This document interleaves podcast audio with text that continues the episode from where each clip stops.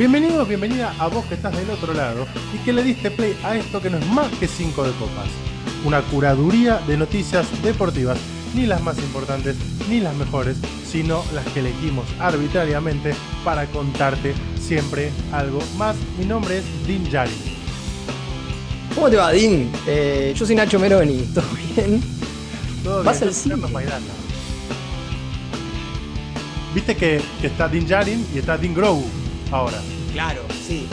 Es raro Din Grogu. Pero bueno, banco todo, todo lo que sea Mandalorian, lo banco. A mí me gusta pueden poner. Grogu directamente. Sí.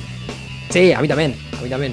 Pero le podían poner de cualquier manera a, a, a él y, o a Grogu que los iba a bancar igual, así que. Por supuesto. ¿Cómo estamos? ¿Qué semana particular? Me ingresé al. Esto ya lo saben los oyentes de 5 de Copas, pero el público se renueva y puede ser que haya oyentes nuevos. Esperemos. Nosotros tenemos un documento compartido en el que volcamos todos los temas de los que vamos a hablar y siempre es muy gracioso porque eh, el que se conecta, que no es el propietario del archivo, es como algún animal anónimo. Y vos hoy ¿Qué soy ahora? Un zorrino, pero tranquilamente podría ser un mosquito anónimo, ¿no? Ya que es como Sí, es tremendo, es tremendo, es tremendo. Salí a la calle hace un ratito y, y, y la calle era de ellos, o sea, no era, no era nuestra, de los seres humanos. O sea, tuve que correr hasta el auto, corte, ¿entendés? El día después de mañana. Es un, es un- es un delirio esto que está pasando. Ya que hablamos de deportes, pero hablamos de mosquitos, te puedo acercar un tip. Esto lo contó el colega y amigo Renato de la Paulera, que Sí, somos saludos. amigos en común con el popular Federico Mancuello, hoy subcapitán del primer equipo de Independiente, que tiene un gran tip para usar de repelente para los mosquitos, porque estamos hablando de deportistas, de jugadores de fútbol que entrenan todos los días al aire libre y en césped, por lo cual Sí, claro, de hecho, ¿viste el partido Atlético Tucumán? Como los jugadores de Atlético Tucumán se se ponían... Bueno, eh, ponían off, se mataban los mosquitos. Sí, el partido que marcó el primer triunfo de Riestra en Primera División, histórico. Sí, Riestra que eh, en una estadística maravillosa que iba a contar más adelante, pero bueno, podemos aprovechar el momento, jugó cuatro partidos seguidos de local. Maravilloso. Nadie se ¿Eso se enteró. vio alguna vez en, en alguna parte del mundo?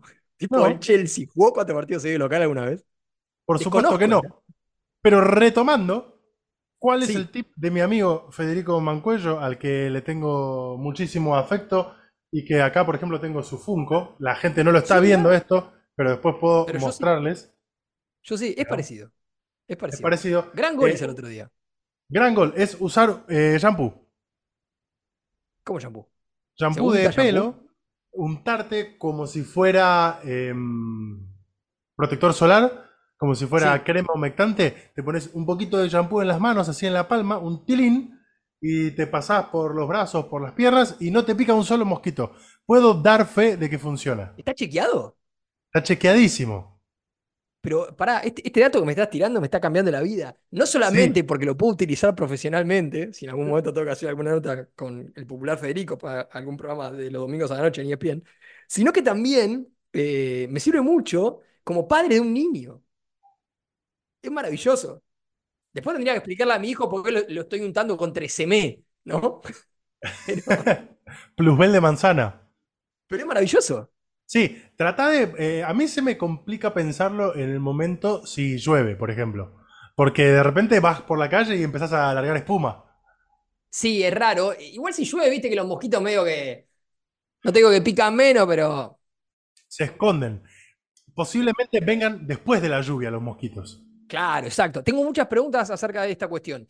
Em, si vos te untás con shampoo, algo que nunca me pasó y evidentemente vos lo hiciste, eh, ¿en algún momento esto se pone duro tipo dulce de leche? ¿Viste cuando te cae dulce de leche en algún lado del cuerpo? ¿Te estás untando una tostada y se Sí, pero no. dulce de leche y se seca, se pone duro? ¿No? ¿No pasa? No, no pasa. Eh, voy a hacer un pequeño paréntesis en esta cosa que vos dijiste. Dulce de leche regionales, cuando se pone un poquito duro cerca del borde que cristaliza, parece como la bauquita, mejor dulce de leche del mundo en ese momento. Sí, probablemente. Cierro paréntesis. No, te pones, o sea, un poquitito así en la, en la palma de la mano, te haces así sin haga gusta que estés haciendo todo como, como la, el acting porque no se ve.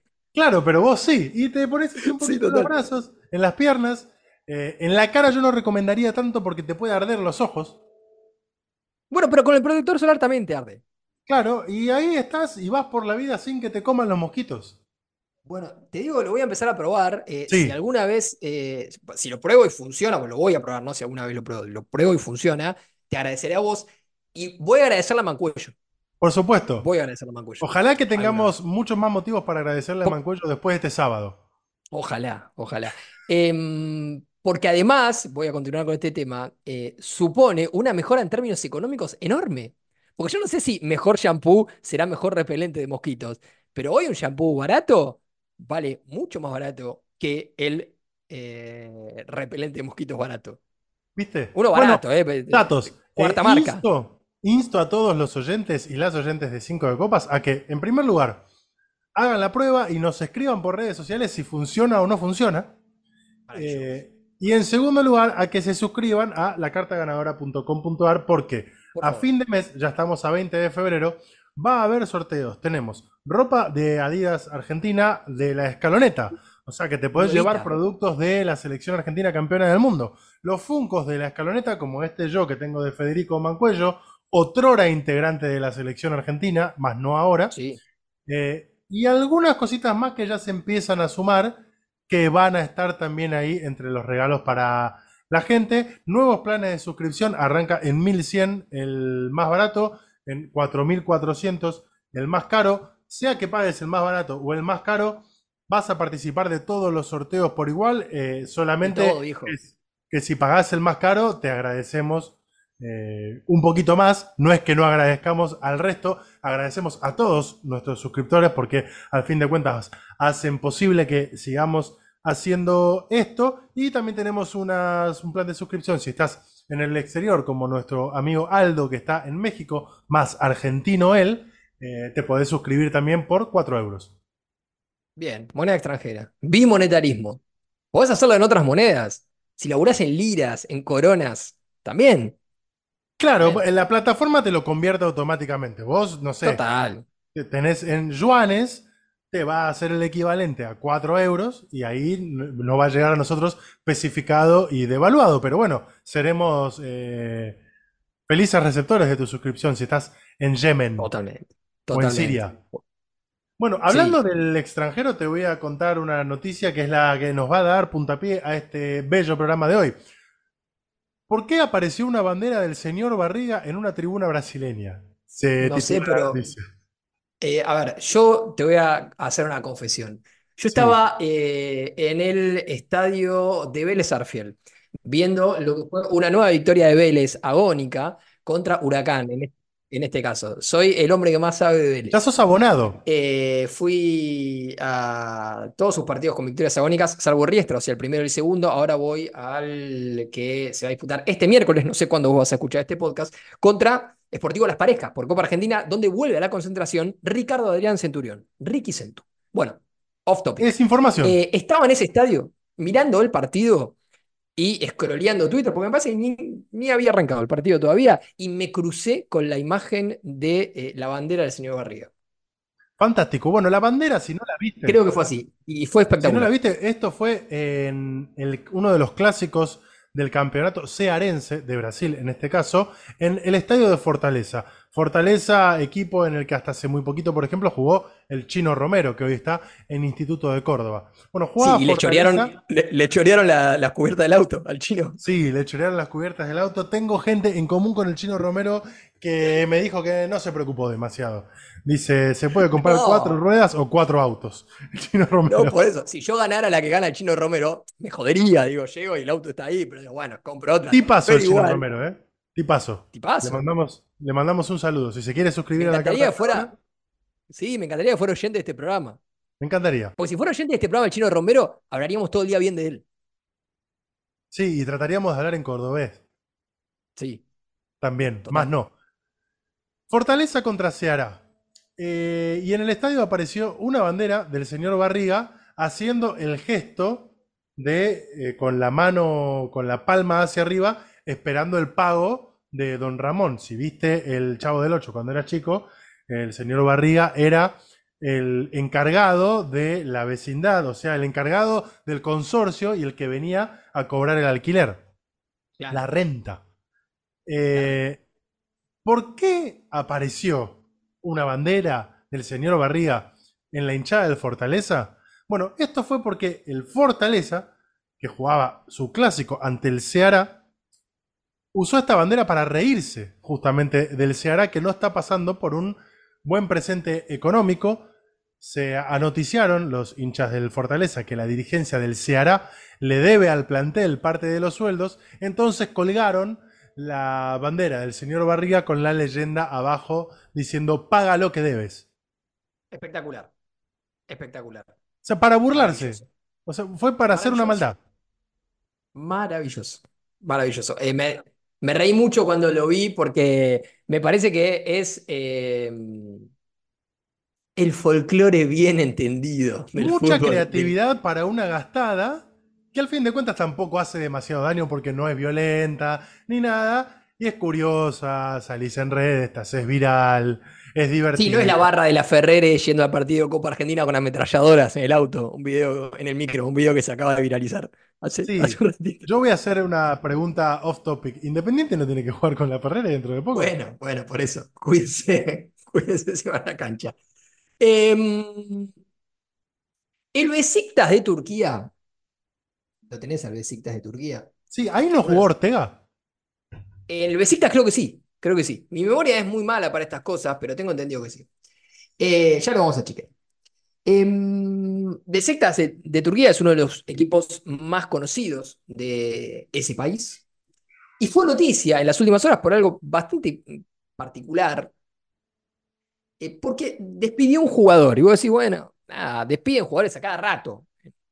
No a cada rato, pero sí les dan el pase o los transfieren o, lo- los mandan a la reserva o, o los tienen entrenando en el predio porque no arreglan o el entrenador no lo tiene en cuenta y demás. Bueno, en este caso el Besiktas despidió a Emirhan Delibas porque, porque se hizo viral que mm, este jugador del IBAS tenía un perfil activo en una app de citas. estaba en Y Tinder. en su perfil, tipo, tipo Tinder, eh, y en su perfil figuraba con la indumentaria oficial del Besiktas, algo que obviamente podía comprometer y mucho al equipo en términos de sus compromisos con patrocinadores y demás. Pero era espectacular entrar. eh, obviamente, los medios de todo el mundo levantaron e- esta noticia y buscaron el perfil del amigo Emir Han, 24 años para él. Y en My Basics, es decir, mi descripción, tiene un metro 83, eh, activo a nivel físico. Está la, tipo la- el, el- el icono de la pesita y dice activo al lado. Socialmente activo. eh, y el icono de. Eh, en, el icono del, eh, del alcohol, digamos, de la, de la copa de vino, dice socially, quiere decir que eh, su consumo de alcohol es social, que nunca fuma, eh, que, bueno, es hombre y que busca algo casual. En sus intereses aparecía el fútbol, las películas de terror, el rock, los deportes de invierno y los perros. El amigo Emir Khan Capo. Menos mal que en sus intereses figuraba el fútbol. Figura el fútbol, bueno, ay, por lo menos le gusta el fútbol. Viste que hay algunos futbolistas que se han hecho muy conocidos porque han dicho que no les gusta el fútbol. Como Sebastián Dubarbier, que largó el fútbol y, y se hizo Seba Dubar, se hizo eh, músico. Creo que toca eh, al lado de Vorterix este fin de semana o cerca.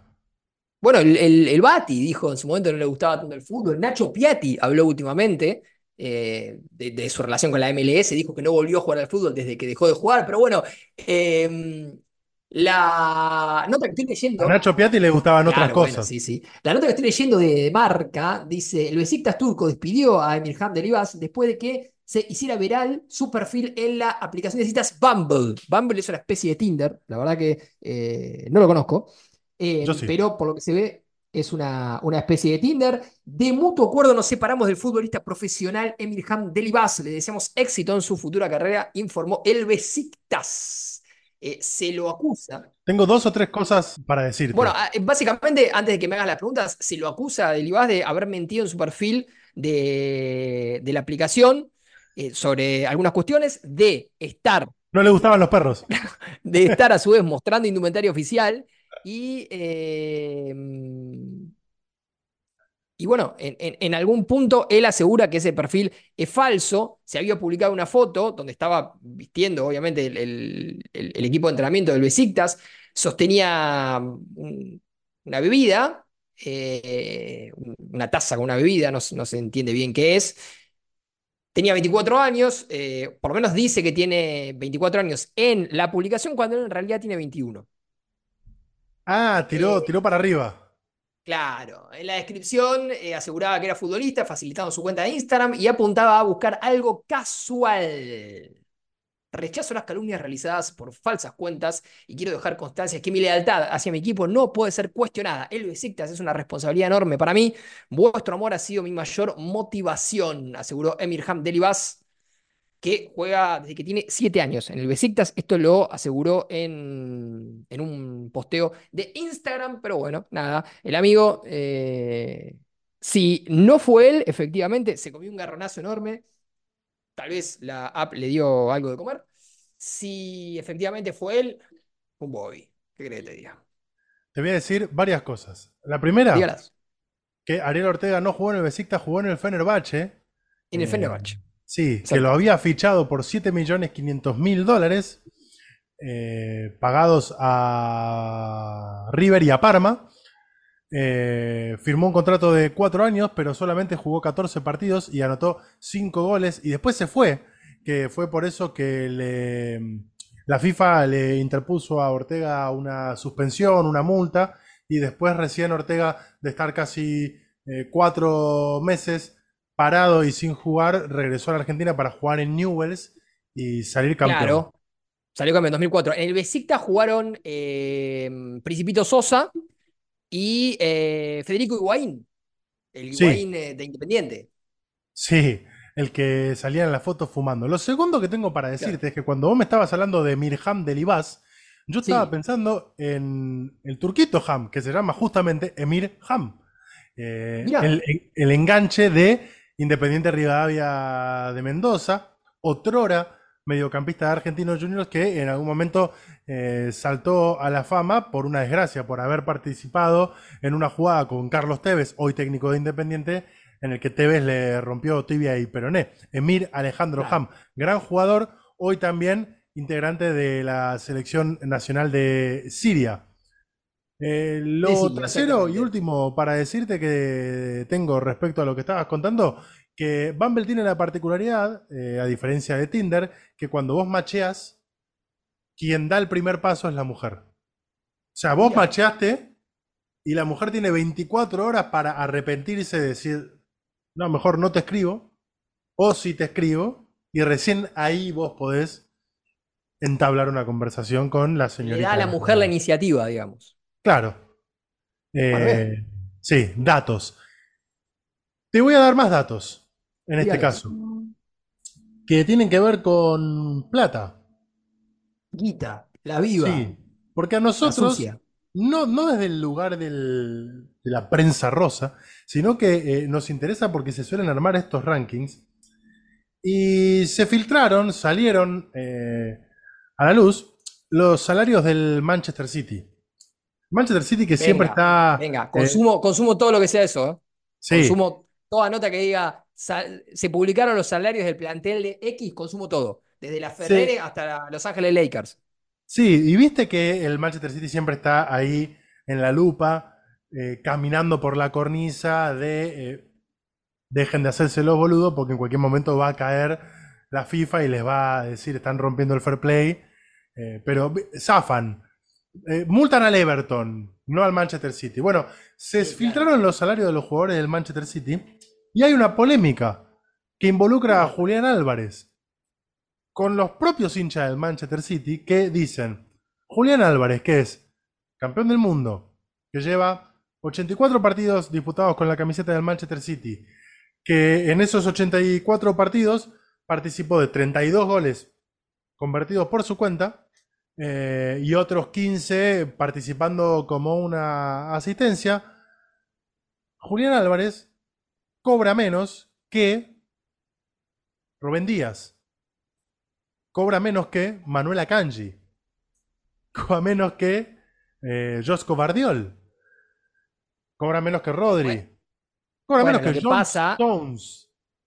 Sí, es cierto eso. Lo que pasa es que eh, también hay que entender ahí, eh, en función de cómo eh, trabaja la economía de los equipos europeos, que Julián, para, para lo que es el dinero que mueven los europeos los equipos como Manchester City, especialmente en pases, llegó por poca guita.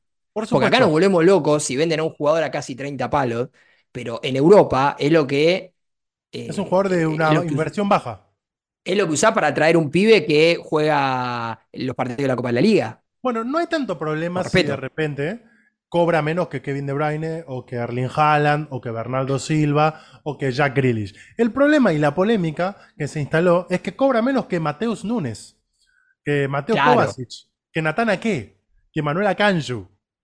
Por ejemplo, te digo rápido, por ejemplo, los 10 salarios más altos del Manchester City. Kevin De Bruyne, o De Bruyne 20.8 millones de libras anuales. Erling Haaland, 19.5 millones de libras anuales. Bernardo Silva, 15.6 millones. Igual que Jack Grealish. Josh Stone, 13 millones. Phil Foden, 11.7 millones. Rodri, 11.44. Bardiol, 10.4. Akanji, 9.36. Rubén Díaz, 9.36. Julián Álvarez está en el puesto 16 con un salario de 5.2 millones de libras anuales, lo cual es un montón de plata igualmente. ¿eh? Muy respetable, muy respetable. Sí, está muy, Muy bien. respetable. Pero bueno, Muy es campeón del mundo. En algún momento va a tener que, si no es renovación de contrato, negociar una mejora contractual, porque además es un jugador que cuando no es titular es primer cambio en el City. No, ni hablar, ni hablar. Eh, a ver, lo que, lo que puede estar pasando, lo que, lo que está pasando, no lo que puede estar pasando, es que eh, el salario de Julián quedó desfasado en función de lo que fue la irrupción de Julián en el fútbol europeo. Eh, no muchos esperaban que Julián Álvarez tuviera la irrupción que tuvo. A los jugadores jóvenes que vienen directamente de, eh, de ligas como Argentina, y digo Argentina, no nombro a Brasil porque Brasil maneja otros números, se les hace como una especie de salario de ingreso, que después, conforme vayan avanzando, se va mejorando. De hecho, creo que Julián ganaba menos y, y Sí. se lo fueron mejorando. Eh, por, obviamente por la presencia que, que tiene eh, y por lo que logró. Pero, pero muchas veces cuando la irrupción es muy rápida, es decir, vos entrás con un sueldo de jugador que viene de jugar en River, con todo respeto, River para el Manchester City es una liga absolutamente lejana y distinta, eh, es, es un universo diferente, y de repente en los primeros partidos te metes en el equipo como si jugaras toda la vida en Europa, hubieras hecho inferiores allá, haces goles, das asistencias, terminás siendo con la lesión de De Bruyne titular, bueno, muchas veces los contratos no corren a la par de, eh, de lo que vos Esa estás en la cancha. Pasa en el fútbol y pasa en la vida, ¿eh? Porque de repente en una empresa vos estás laburando, haciendo café y, y- y sos bueno dirigiendo la empresa y vas a dirigir la empresa y hasta que te reacomodan pueden pasar seis meses. Sí, bueno, bueno, pasa sobre todo en la Argentina, que no- los salarios Sí, no sí, van. sí, y lo- sí, y en, al- y en algunos rubros especialmente. Pero bueno, eh, yo creo que lo van a mejorar eso. Y si no, Julián Álvarez, cada vez que se abre un mercado de pases, va a tener a la mano la posibilidad de eh, negociar Presionar. internamente porque lo van a venir a buscar otros equipos. Y si, por ejemplo, el Manchester City, cuando lo venga a buscar el, no sé, Bayern Múnich, le pide 140 millones de dólares, Julián va a decir, che, si yo valgo 140 millones de dólares, páguenme como si valiera 140 millones de dólares. No me pagues como si valiera 35, porque si no, liberame 35. La concha de tu madre. Eso no sé si lo va a decir. O capaz que Pero sí, bueno. total, quizás no lo entienden. Si tira No, no, güey. concha de tu madre medio cordobés. Em, tengo dos cosas para contar. De la primera es que Diego Godín vuelve Sí. al fútbol. ¿Se Diego había Godín retirado de Vélez o no? Se había retirado de Vélez. Fue a Vélez, eh, ya retirado, jugó en Vélez. Eh, no mostró absolutamente nada Claro, en Vélez. en Vélez llegó retirado y no estaba enterado todavía. Claro, un jugador por el que tengo el, el más grande de los respetos, crack total, lo amo, pero bueno, a Vélez llegó en un momento físico muy difícil. Eh, ahora sale del retiro para jugar en, atención, Nacional, Peñarol, No. Defensor Defensor. Sporting. No. Diego Godín, otrora capitán de la selección de Uruguay, uno de los mejores centrales que ha dado el fútbol sudamericano en los últimos años, capitán del Atlético de Madrid y el Cholo Simeone, innumerables gestas con el equipo del Cholo, va a jugar en el Centro Recreativo Porongos Fútbol Club de Uruguay. que tal vez, después del tanque Sisley, tenga el mejor nombre de equipo de fútbol de Sudamérica. Posiblemente, ¿eh? Maravilloso. Gran nombre. El Centro Recreativo Porongos, o simplemente Porongos, como lo conoce toda, todo el mundo en Uruguay, es una institución uruguaya de fútbol con sede en la ciudad de Trinidad, en el departamento de Flores. Fue fundado en 1910 y su equipo juega la Liga Capital de Fútbol de Flores. Es un El equipo decano. regional. Es un equipo regional. Todos son decano en Uruguay. El decano. ¿No? Sí. Pero bueno, nada. eh, bien, sale del retiro Diego Odín y va a jugar en Porongos. Y Muy la bien. otra cosa que te quería contar es que se filtró hace minutos, esto es de, de- realmente de hace minutos, la lista de canciones preferidas de Lionel Andrés Messi en eh, Apple Music. No usa Spotify. No sé, pero tiene contrato con Apple, así que si usa Spotify, él tiene que publicar la de Apple Music. En Apple Music ¿Entendés? podés escuchar este podcast. Así que, Lionel, Claro, exactamente. Bueno, em, la mejor descripción que leí o que vi eh, a través de un meme para lo que es la lista de música eh, de Messi es, ¿vos viste ese capítulo de Los Simpson donde Homero en un momento sueña o piensa cómo sería eh, un, un escenario perfecto, un escenario de algo, no sé si es escenario perfecto o escenario de algo, donde él está sentado todo musculoso, está Marge con el pelo verde parada arriba de una silla, eh, está Flanders, eh, Apu tiene tres cabezas, bueno, es eso. Eso es la lista de Messi. Ecléctica, maestro. Hay sí. una mezcla. Hay una mezcla. Está, por ejemplo, Feel Good Inc. de Gorillaz, tema que me encanta. Temazo, muy bien. Man- mano a mano con La vida es un carnaval de Celia Cruz. Mano a mano con Highway to Hell de AC/DC. La morocha de Luke Ra. Fruto de Bizarrap, Hustling. A Dios le pido de Juanes, hijo de los Cafres. La bachata de Manu Turizo. Enganchados de Sergio Torres.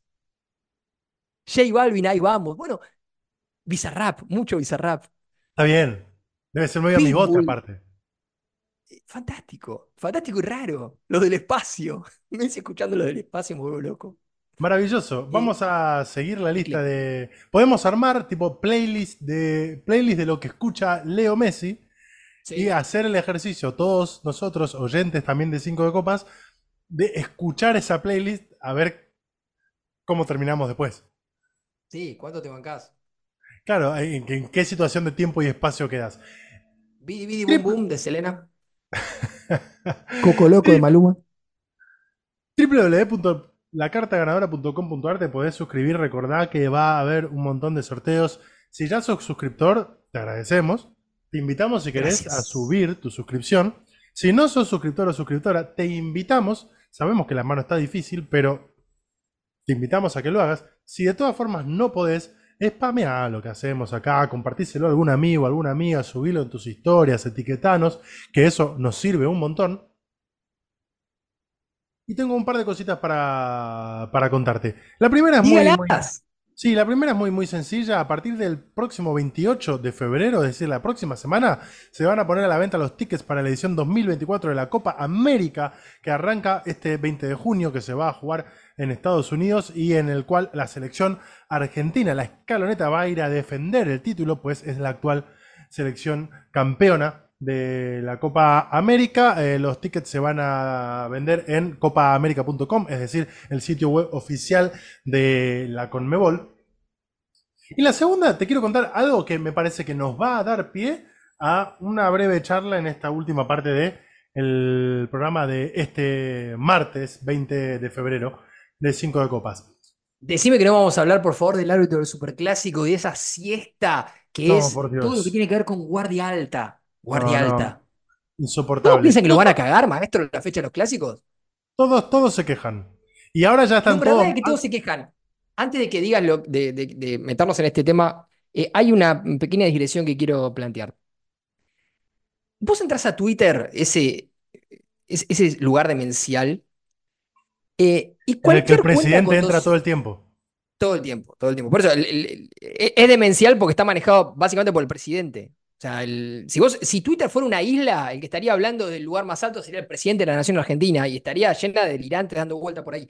Em, en ese lugar, eh, cuentas con 200 seguidores, arroba NachoCai2522, publica estadísticas de eh, árbitros de clásicos diciendo guardia alta y pensando que porque vos publicás desde tu cuenta con 200 seguidores una, una estadística que es negativa para tu equipo, vas a en algún punto meterle Conocer. presión a un árbitro.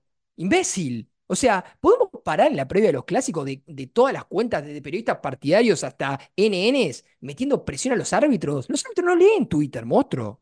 Aparte, viste que primero era, históricamente es, bueno, a ver, el árbitro del fin de semana, el árbitro del clásico. Ahora es el árbitro.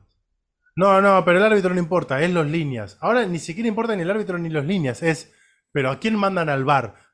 Todo una... Es un Pero montón de era- situaciones que, que basta.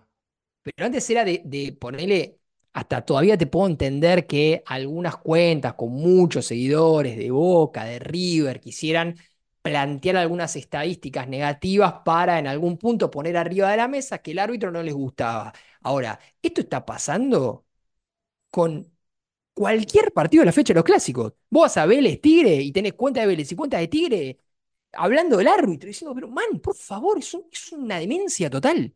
Fecha de los clásicos que seguramente nos va a ocupar no el próximo viernes, quizás el próximo viernes en la previa, pero mucho más el próximo martes porque vamos a tener ya la fecha casi terminada, fecha de los clásicos que tiene la particularidad que por ejemplo va a enfrentar Independiente Rivadavia de Mendoza contra Unión de Santa Fe, estando Sí, raro.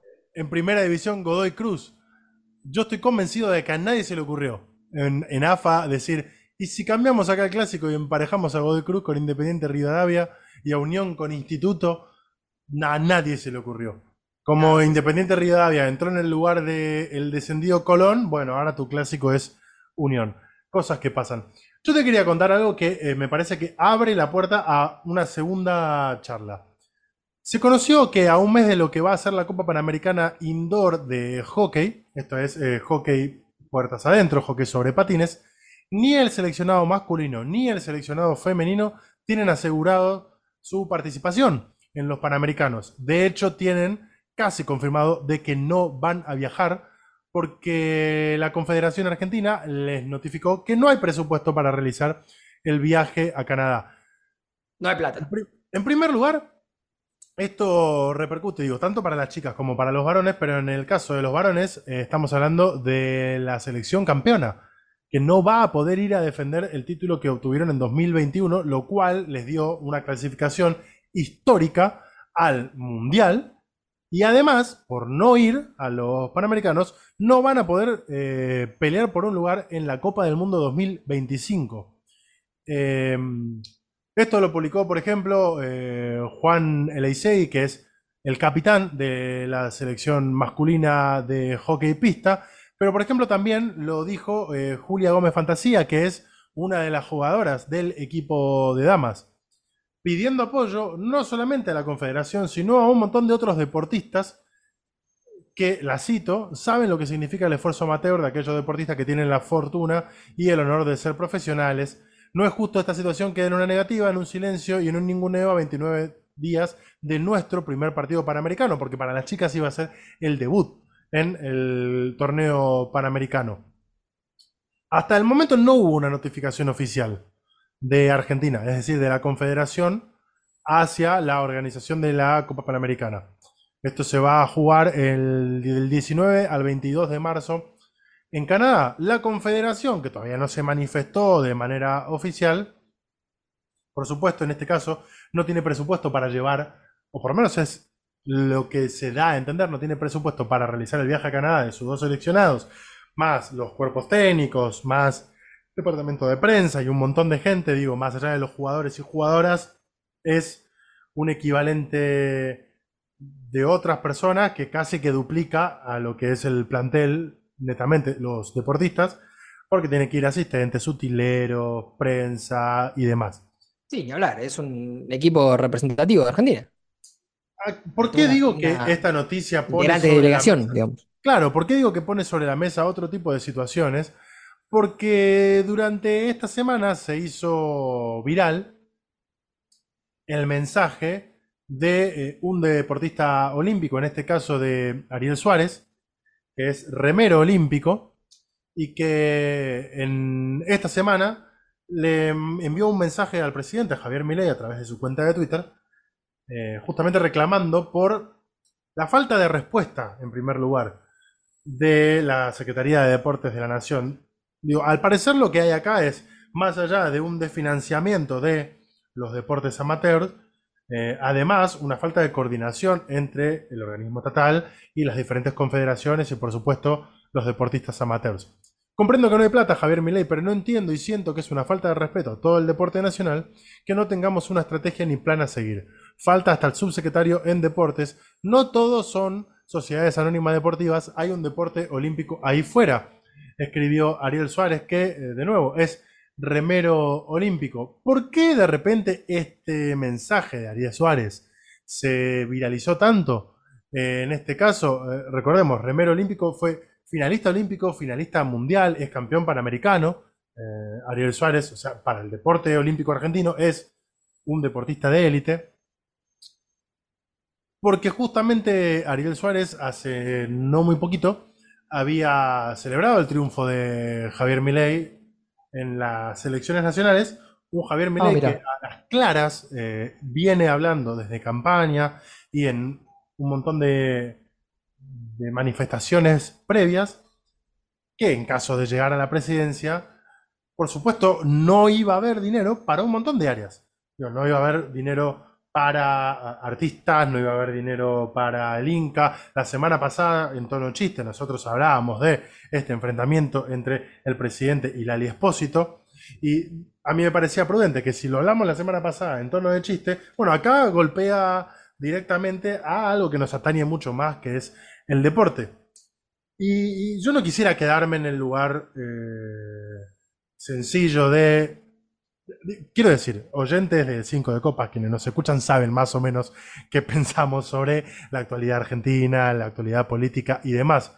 ¿Viste como en Rayuela que está del lado de acá y del lado de allá?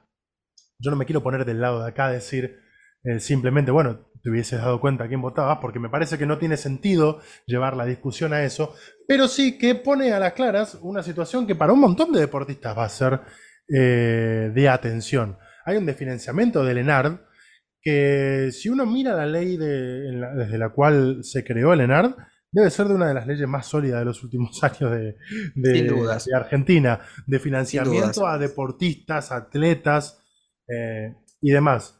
Un montón de gente se pone en el lugar de igual manera cuando de repente cuestionaban a Lali Espósito, por ejemplo, o a los, a, los em, actores y actrices, de por qué yo tengo que andar financiando con la plata de mis impuestos una película que no ve nadie, y en este, con este mismo tono le decían, ¿y por qué yo tengo que andar financiando con mis impuestos a un deporte que no mira nadie, en este caso el remo? Pero es de nuevo la misma discusión, para mí es una discusión de base, el deporte como política nacional es importante para la cultura de un país, para la promoción de un montón de cuestiones que hacen a salud pública, educación, eh, que se amalgama con todo eso. Por eso es importante para, para mucha gente, en este caso para nosotros dos, quiero decir, y ya te doy la palabra, que haya una política y que haya un financiamiento a los deportistas olímpicos, amateurs, profesionales, a los clubes de barrio que, por ejemplo, a partir del próximo mes van a tener un 1.258% de incremento en sus tarifas de luz, en sus tarifas de energía. Eh, me parece que ahí va a ser una situación que deportistas y gente afín al deporte, y en este caso nosotros que hacemos un podcast chiquitito, deportivo, con nuestra pequeña comunidad, bueno, nos va a empezar a importar cada vez más. Totalmente, eh, firmo 100% abajo de lo que dijiste. Eh, lo único que voy a decir para no aportar más y no entrar en esta, nosotros lo hablamos fuera de aire también y, y, en algún punto nos cuestionábamos cómo tocar este tema, ¿no? Eh, yo lo único que voy a decir es, mm, hoy está en discusión la importancia de la política como herramienta de construcción y de transformación. Yo cuando era más chico creía que la política era la única herramienta de construcción y de transformación. Cuando me fui poniendo un poco más grande y conociendo algunas otras cosas, descubrí que no es la única, pero sí es una que sigue vigente, es muy importante. Y eh, dentro de los sistemas eh, bueno, eh, occidentales de organización es la, una de las únicas, no digo la única, pero una de las únicas que permite una transformación real o un cambio real de las estructuras de vida de las personas de todos los días. Ahora, me da la sensación que en los últimos años, en función de un montón de cosas, la importancia de la representación o de la representatividad se ha, bueno, dejado un poco de lado o, en algún punto se ha subestimado. Esto de son todos iguales, es todo lo mismo, eh, ¿para qué voy a votar si da todo lo mismo? Bueno, y la verdad es que si algo que nos demostró esta última elección es que no da todo lo mismo. Y la verdad que creo que hay mucha gente que honestamente eh, desde, desde mm, la buena leche, desde cierta ingenuidad y, o desde un montón de otras cosas, votó una opción que, eh, como cualquier opción política, proponía algunas cuestiones que estaban muy alejadas de lo que realmente iba a ser, simplemente como una, como una estrategia electoral, y hoy está em, desilusionada porque eh, afecta intereses que, que, obviamente afectan a estas personas. Dicho esto, todos saben cómo nosotros pensamos. Eh, y hay que prestar atención a lo que uno vota, ¿no? Eh, porque el que estaba a favor conscientemente de los cambios que proponía mi ley la libertad avanza, eh, me parece que, está buenísimo. Digo, si vos querías más de lo que proponía mi ley, bueno, está bárbaro que votes a mi ley, me parece genial. Ahora, si vos querías algo o sos parte de una estructura que no va en línea con lo que proponía el gobierno de la Libertad Avanza y después te sorprendes porque, porque tocan tu interés, bueno, ahí el problema lo tenés vos. No es ni de mi ley, ni del gobierno, nada. El gobierno está haciendo lo que dijo que iba a hacer. Y hay un montón de gente que está de acuerdo con eso. El gobierno está haciendo lo que dijo que iba a hacer, ¿eh? eh y no se está corriendo casi ni, ni un centímetro de eso. Entonces, me parece que podemos criticar o no, podemos estar a favor o estar en contra, lo que a mí me, llama mucho la atención es el que votó o no votó a este gobierno y que menos de tres meses después ya está sorprendido por lo que está haciendo. Eso a mí me llama la atención en todo ámbito, en el deporte y en la vida. Eh, pero bueno, yo ya no hablo más de política con, mi gente cercana, así que no hay mucho más decir al respecto. Dicho esto, eh, antes de despedirte y decirles a todos que nos vemos el viernes, Em, ayer se hizo viral, eh, esto me parece que también le va a interesar a muchos porque tiene que ver con las cuestiones de la fecha de clásicos y demás, que la dirigencia Independiente planeaba cobrar un bono extra a los hinchas de Independiente para asistir al clásico en motivo de Día del Hincha, se armó una polémica enorme. ¿Va a pasar eso? La, no, la dirigencia dio marcha atrás, se enojó con un medio de comunicación, le echó la culpa a los periodistas, dijo que era eh, información infundada, que no van a cobrar ningún bono de 10 mil pesos de agregado, pero en relación al último partido que Independiente jugó contra Rosario Central hace poquito, hace unos días nada más, eh, y eh, con respecto al clásico, aumentaron 100% todos los valores, así que no te cobro ningún bono, pero la platea que salía 20 lucas, 40 mil pesos. Hermoso. El fútbol es para vivos, maestro. Sí, eh, lo que a mí me da a pensar es que hay un montón de gente que quiere que cada vez el fútbol sea para menos gente. Y eso a mí un poquito triste, un poquito bastante triste me pone. Pero bueno, seguiremos nosotros desde este lugar eh, pregonando por un fútbol más inclusivo para mayorías y para el deporte en general. Ojalá que cada vez haya más gente vinculada al deporte y no menos. Que así sea, amigo. Nos vemos el viernes que viene y si vos vas a ir a la cancha a ver a River, a ver a Unión, si vas a ir a ver a Vélez en la fecha de clásicos, si vas a ver Independiente y te vas a gastar un dineral, pero te sobra un puchito, entra a la carta ganadora.com.ar que a fin de mes te vamos a dar un montón de regalos que otra gente no te da. Dicho esto, nos vemos el viernes.